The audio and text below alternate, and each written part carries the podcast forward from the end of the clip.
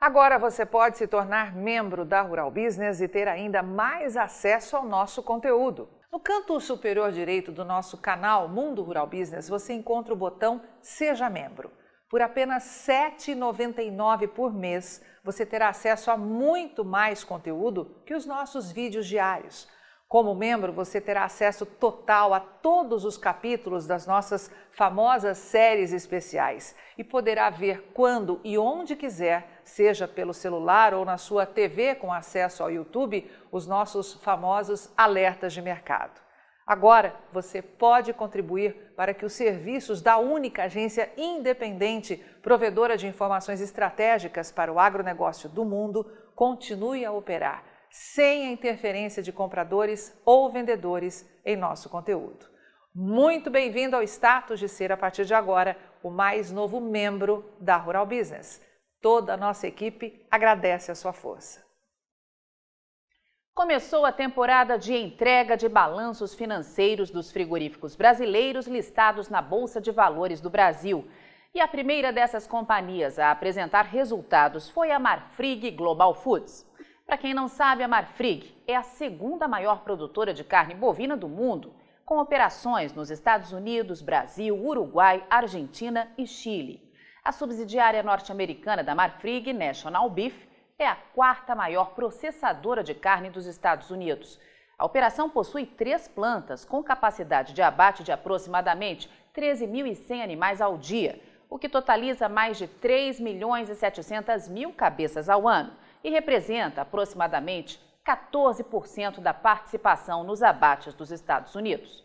No Brasil, a companhia é a segunda maior processadora de carne do país, com capacidade de abate de 12.100 animais ao dia e de produção de hambúrgueres de 77 mil toneladas ao ano, e opera com foco nos canais de varejo e food service para o mercado local. No Uruguai, ela é a maior empresa do setor e a principal exportadora de carne bovina e se distingue pela produção e comercialização de carne orgânica e de outros produtos de nicho de maior valor agregado. Na Argentina, além de possuir duas plantas de abate e ser uma das principais exportadoras do país, a companhia é líder na produção e na comercialização de hambúrgueres e de salsichas e detém duas marcas, a Patti e a Vieníssima. A Marfrig também é a principal importadora de carne bovina do Chile, além de ter uma planta de abate de cordeiros na Patagônia chilena, destinada ao atendimento dos maiores mercados consumidores fora do país. Mas o que a Marfrig disse ao mercado nesse balanço financeiro do terceiro trimestre de 2021? A companhia reportou um sólido conjunto de resultados, com recorde de performance da operação na América do Norte, evidenciando a ampla disponibilidade de animais e a forte demanda por carne bovina nos Estados Unidos. O crescimento da demanda na América do Norte é justificado pela reabertura da economia americana, com recomposição dos estoques da cadeia de food service e cenário econômico ainda impulsionado pelos estímulos financeiros do governo federal e pela sazonalidade do período. No intervalo desse balanço financeiro, o preço de venda de carnes nos Estados Unidos foi 43% superior ao registrado no terceiro trimestre do ano passado. E, somado ao maior volume de vendas, compensou o incremento de quase 21% no custo do gado e levou a operação a alcançar o melhor resultado da história. Na América do Sul, o balanço da Marfrig aponta como grandes destaques o cenário de preços altos do gado e as medidas restritivas às exportações na Argentina e no Brasil. Mas isso provocou impacto nos resultados do frigorífico? Segundo a companhia, os baixos estoques de gado gordo no Brasil elevaram sim os preços, mas isso não impediu o crescimento de mais de 5% no volume de vendas quando comparado ao mesmo período de 2020 e um recorde de receita líquida. De acordo com dados prévios do Ministério da Agricultura, no Brasil, o volume de abate no terceiro trimestre de 2021 foi de 5 milhões e 200 mil cabeças, 11% menor que o do mesmo período do ano anterior. Mas a Marfrig cita também que esse cenário de escassez de matéria-prima no Brasil, ou seja, essa falta de boi e de vaca gorda, foi impactada pela suspensão temporária das exportações brasileiras para a China, ocorrida no início de setembro, devido aos casos atípicos de encefalopatia espongiforme bovina. Quer dizer, mesmo com o tal embargo chinês, no intervalo de julho a setembro, a companhia lucrou ainda mais no Brasil. Mas isso não sou estranho quando vemos no próprio balanço financeiro da Marfrig gráficos como esses mostrando que o peso na operação dos países asiáticos na América do Sul passou de 51% em 2020 para 64% em 2021.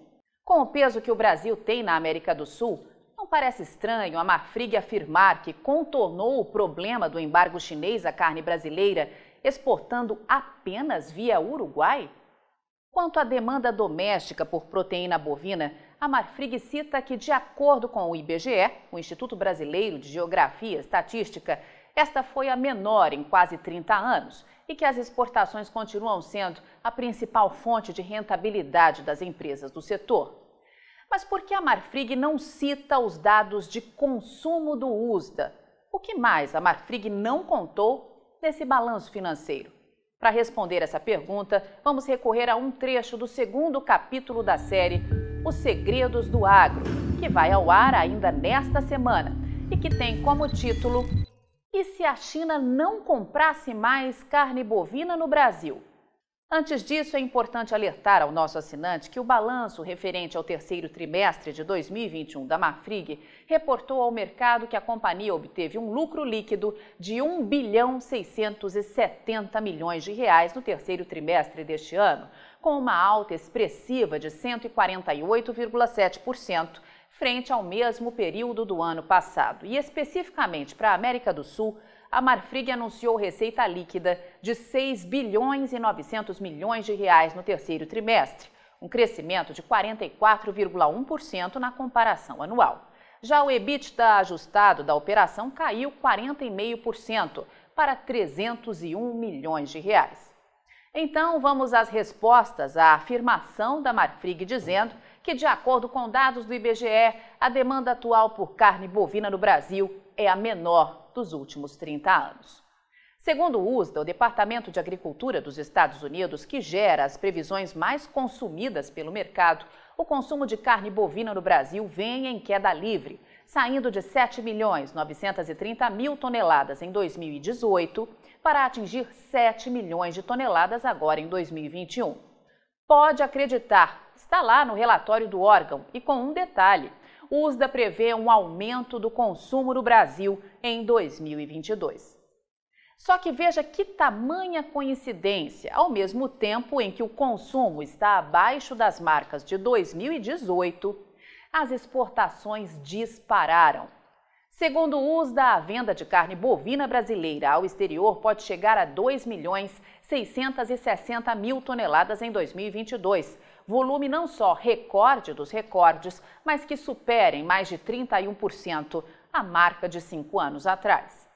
Ou seja, o mundo todo está consumindo mais carne, mas justamente o povo brasileiro não. E aí a Rural Business precisa perguntar: será que o órgão americano não fala isso porque simplesmente não existe produção suficiente para atender o gigante consumo interno e a exportação simultaneamente? Será? Veja outro parecer do USDA e olha só a coincidência. Segundo o USDA, a produção de carne bovina caiu no Brasil depois de 2019. A previsão é que atinja agora em 2021 somente 9 milhões e meio de toneladas, como pode ver aqui embaixo no gráfico, contra 10 milhões e 200 mil toneladas de dois anos atrás. Em 2022 deve até crescer, mas apenas 2%, para 9 milhões e 700 mil toneladas, ainda o menor volume em seis anos. Mas por que será que esses dados não foram citados no balanço da Marfrig? E fica aqui um importante detalhe.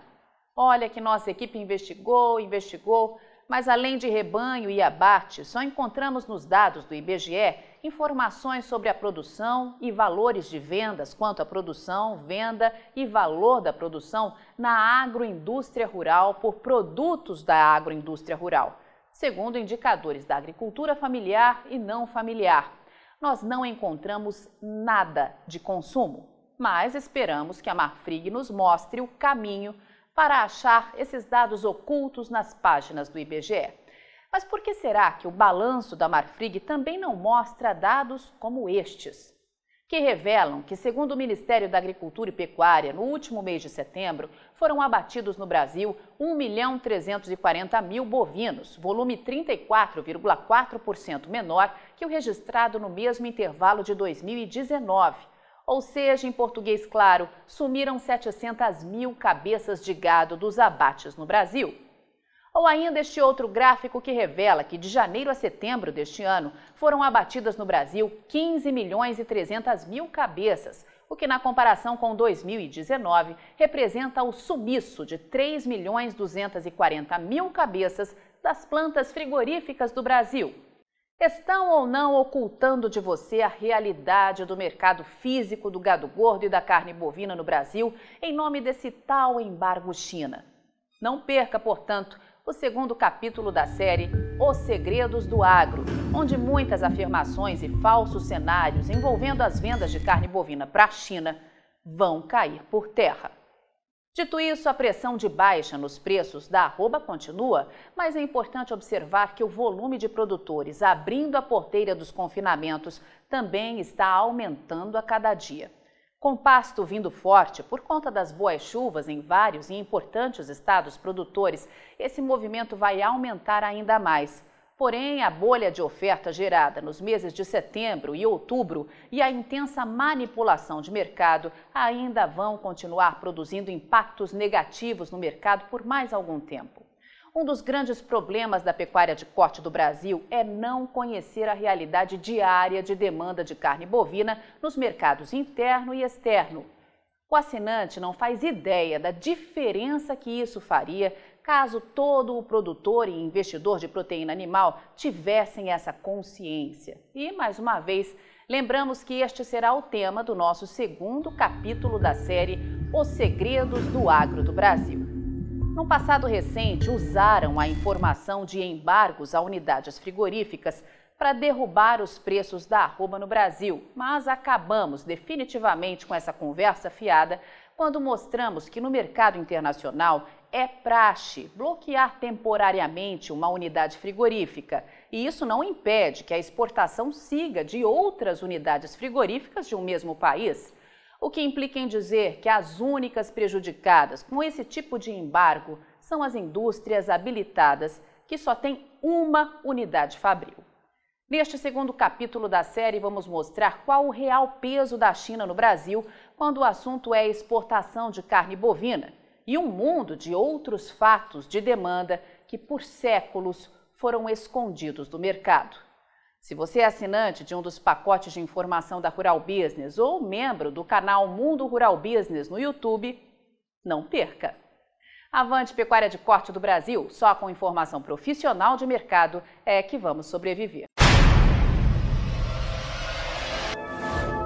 E aí, vai ficar sem ter acesso às informações diárias para o mercado de grãos e proteína animal da Rural Business? Acesse agora mesmo ruralbusiness.com.br. Pacotes de informação a partir de R$ 9,90 por mês. Rural Business, o amanhã do agronegócio, hoje.